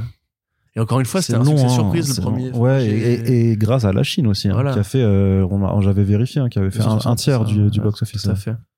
Et puis paradoxalement, enfin, le film a marché, il a pas non plus engendré un fandom de folie. Non, Tu vois, il y a pas des. les, les- je sais pas, les gens ont kiffé juste, euh, les gens ont kiffé parce que c'était fandard, c'était bonnard, mais c'est pas, les, les gens se sont aussi rendus compte après que ce n'était pas un grand film quand même. C'est ça. Enfin, je crois. Il n'y a pas eu de tatouage Aquaman. Oh, des tas de Jason Momoa, si, si, par contre, si, il y en a à la race. Si, des- peut-être que pareil, le fandom Johnny Depp va se déplacer massivement en salle pour pouvoir insulter euh, l'écran en disant Bah regarde, connasse. et tout. Bah non, justement, ils doivent boyc- boycotter le film. Oui, c'est vrai que pour le coup, c'est, je pense que c'est du vrai boycott. en Mm. plus, parce qu'ils sont très, très, très, très énervés pour des raisons qui m'échappent. Mais donc voilà, euh, pour le bilan d'essai, pour moi, petite année quand même. hein. Ouais. À part The Flash, euh, encore une fois, ça. Bah, C'est pas tant que les films n'ont pas d'envergure que le problème, c'est que justement, tu sais qu'il a priori ne mène à rien d'autre. Dans Ah, le si, f- Blue Beetle mènera à Blue Beetle 2, quoi. Mais... euh, Bah, pas sûr, non, justement. Ah, j'y crois pas du tout. Oh, moi, j'y crois. Bah, si James Gunn euh, veut vraiment tout réécouter. euh, James Gunn, il, il va valider Blue Beetle 2. D'accord. C'est typiquement le genre de connerie qui doit lui plaire. Très bien. En plus, c'est une nouvelle franchise, c'est un personnage qui a de l'avenir dans la mesure où il est jeune. Oui, mais quand même, avant ça, Craven the Hunter. Ah, ouais. Pour rester dans le live action. Euh, bon, Craven le Hunter. Écoute, Quel projet bizarre quand même. c'est qui déjà le metteur en scène là-dessus? Euh, Ah, zut, je l'ai plus, mais euh, je l'avais. C'était pas un mec talentueux aussi? Si, si, c'est aussi quelqu'un de talentueux que tu aimes bien en plus. Je me rappelle à chaque fois, tu me dis, mais si, Oui, c'est. Jesse Chandor. Voilà. je l'ai. Chambord, ouais. Ouais, exactement, Chambord. Chandor raciste. Donc Jesse Chandor, effectivement, euh, Triple Frontière, euh, Of Mos Island Here, très grand metteur en scène, qui fait un film Sony. Ça ne vous rappelle rien? Moi non plus d'ailleurs. Euh, pff, bon, ce sera sûrement la, la, la, la croutasse Sony de l'année. La saucisse. Mais moi, je désespère pas qu'un jour, sans, sans le vouloir, il fasse un bon film. hein. Tu sais, genre, euh, un, mec se casse la gueule avec, Sur le euh, dans la salle de montage, et hop, il reprend les morceaux du film, il dit, oh, attends, dans ce sens-là, c'est quand même plutôt, plutôt pas mal. Tu veux dire le film avec sur le Hypno Hustler Ouais, ouais, ouais, ouais, c'est vrai que ça, ça existe aussi. Et puis Mana Web qui a été repoussé à 2024. Arnaud, vas-y, dis du mal de Sony. Le temps dormir pendant qu'on m'écoute en parler. Non, non, parce que non, non, mais j'ai pas, j'ai pas plus de mal à dire que ça. Que c'est, c'est même pas. Enfin, c'est que le film, à mon avis, présente. euh, Enfin, pour moi, ce sera un Morbius-like. Ce sera un Morbius. Il y a Russell Crowe aussi dedans. Oui, non, mais c'est toujours, c'est ça, c'est que non, et même euh, il y a, y, y a plein d'acteurs et d'actrices talentueux qui, qui reviennent à chaque fois, mais qui viennent dans un projet nul, qui est toujours à la base mené par des gens qui ont eu en fait une intention qui, qui, bah, qui est complètement pétée de vouloir faire un univers partagé de vilain de Spider-Man sans Spider-Man dedans, et qui repose toujours sur la promesse que Ah, peut-être va y avoir Spider-Man dedans. Sauf que maintenant, je crois qu'on a compris au bout de trois films que avec zéro Spider-Man littéralement, qu'en fait, non, c'est de la carotte, tu vois. Mais est-ce que tu penses que dans la scène post-générique, euh, Craven va lécher la télé en voyant Tom Holland ça, très certainement, quoi. Parce qu'il va être venu dans un désert et il va rejoindre, tu sais, il va arriver pile à la fin de la scène de post-générique de Morbius. Il va arriver, il va retrouver Morbius et Michael Keaton. Puis- et puis autant fait, Hey, je suis Craven, je suis nouveau dans le coin. Puis autant Morbus a une histoire, euh, enfin, un- tu peux faire son origin story sans Spider-Man. Autant Craven, je trouve que c'est quand même vachement dur de faire un film sur lui Oh. sans l'opposer. euh. Oh, Il, peut aller, il peut aller chasser d'autres euh, mecs avec des costumes d'animaux euh, pour. euh, Non, il va chasser un vilain. Il va chasser un vilain qui sera comme lui, un mec de Russie, qui aura ruiné sa famille, or some shit.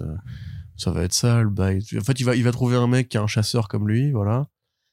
Euh, Mais ce sera un bon chasseur. Mais voilà, lui, ce sera le mauvais chasseur et Craven sera le bon chasseur. Hmm. Et ce sera le bon. Et l'autre, ça va être ça, c'est sûr.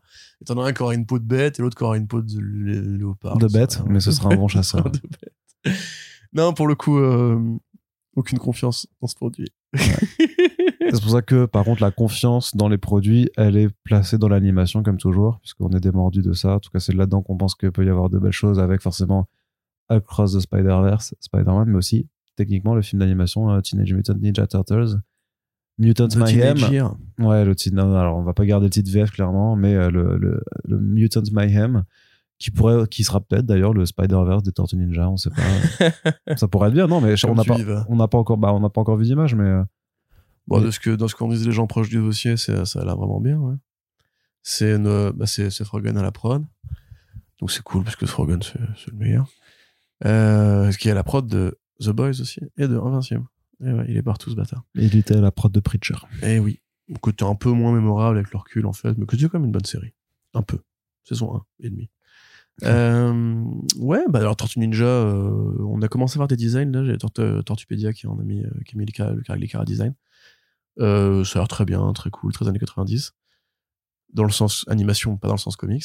Euh, parce que Tortue années 90, c'est pas la même chose. Ouais, euh, Spider-Verse, bah, très bien. Pareil, que si tu veux rajouter, ça a l'air très beau, très riche, très généreux, très, très fou.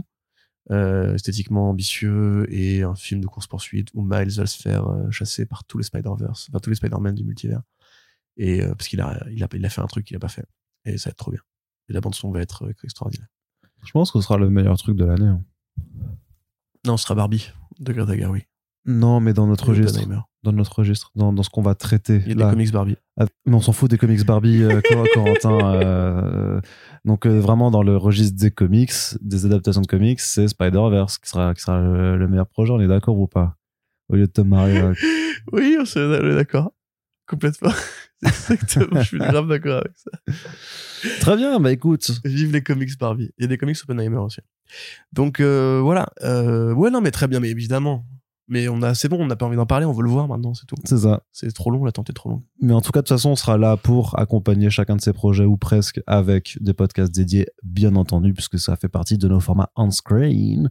Et donc on devrait commencer l'année avec Ant-Man and the Wasp Quantumania au mois de février. Et d'ici là, si on arrive à rattraper quelques petits trucs ou qu'on a envie de s'intercaler des projets en plus, Super Crooks. Et eh bien voilà, comme Super Crooks, effectivement, on aura toujours l'occasion de le faire. Et c'est sur cet entrefait que je vais euh, conclure, conclure le podcast. C'est compliqué aujourd'hui. Conclure ce podcast. Donc sur, c'était la deuxième partie euh, sur deux des attentes de 2023 du côté des écrans.